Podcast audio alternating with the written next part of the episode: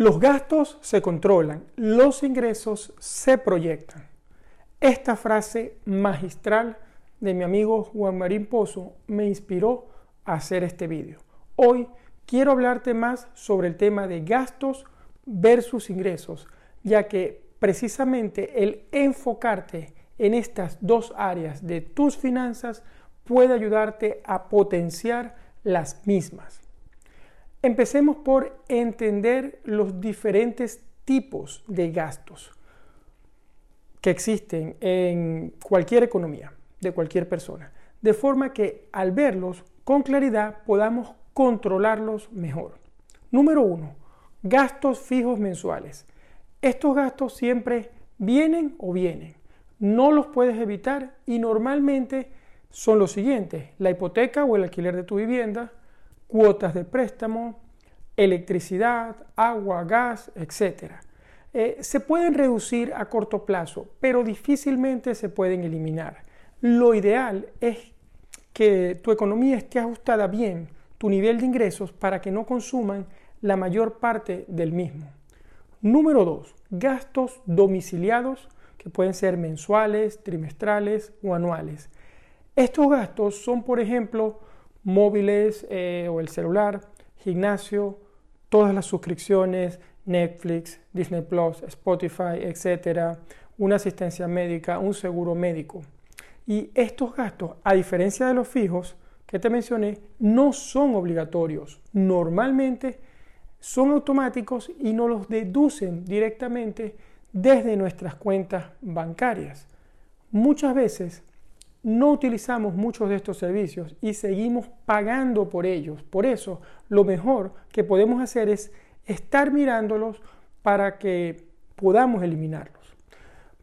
Para esto quizás puedes llevar una aplicación para las suscripciones, por ejemplo, que se llama Bobby, un amigo, un alumno me lo recomendó y esto te puede saber o te puede ayudar a saber el promedio de las mismas y te puedes beneficiar de ella. Número 3. Gastos diarios. Estos son los gastos que se realizan de forma semanal y normalmente son muchos gastos pequeños eh, que los vas a ir acumulando en diferentes categorías. Te menciono algunos, por ejemplo, la comida, que puede ser supermercados o restaurantes, el ocio, transporte, salud, higiene, gastos personales en general. Por ser muchos gastos, la mejor manera de controlarlos es registrarlos apuntarlos todos en una agenda o en una aplicación para el móvil para luego poder allí mirar y controlar y si llevas un Excel probablemente vaciarlos en ello. Y por último, gastos eventuales. Estos son gastos que salen de lo normal y no representan los gastos habituales de la familia. Entre ellos te puedo nombrar, eh, por ejemplo, los regalos, bodas, unas reparaciones, compras grandes o importantes, y etcétera. Pero el objetivo con estos gastos es preverlos y guardar dinero para poder cubrirlos sin tomar el dinero que utilizas para los otros gastos.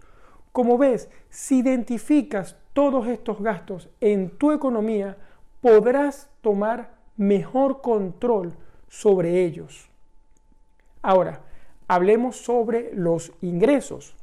Los ingresos se proyectan, se planifican y se está constantemente buscando nuevas fuentes de generar más ingresos. Si trabajas a cuenta ajena con un salario, debes estar revisando en el mercado cómo está tu sueldo en el área donde trabajes para ver si estás bien pagado o si puedes pedir algún ajuste del salario. Recuerda que las empresas no toman la iniciativa de darte un aumento, un aumento de sueldo me refiero, significativo. Eh, y normalmente lo que aumentan es un pequeño porcentaje relacionado a la inflación, cuando mucho. A veces no hay aumento. Piensa cuándo, cuánto te gustaría ganar, proyectalo, visualízalo en tu cabeza. Es muy importante para que puedas realmente ir a por ello. Si no imaginamos lo que ganamos, difícilmente podremos ganar más. Por otro lado, si eres un emprendedor, te tocará hacer lo mismo, proyectar cuánto quieres que sean las ganancias de tu negocio y trabajar en función de lograr ese número. Siempre creando métricas, revisándolas, ponte una meta y ve por ella. Solo vendrán más ingresos a ti cuando tú mismo vayas por ellos.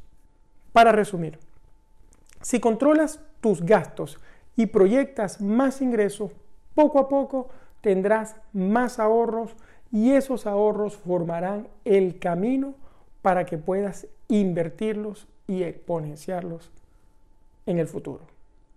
Dicho esto, no tengas miedo de aprender más sobre el dinero, de hacer las paces con él, de atraerlo a tu vida y sobre todo elevar esa educación financiera. Si necesitas un compañero en este camino, cuentas conmigo.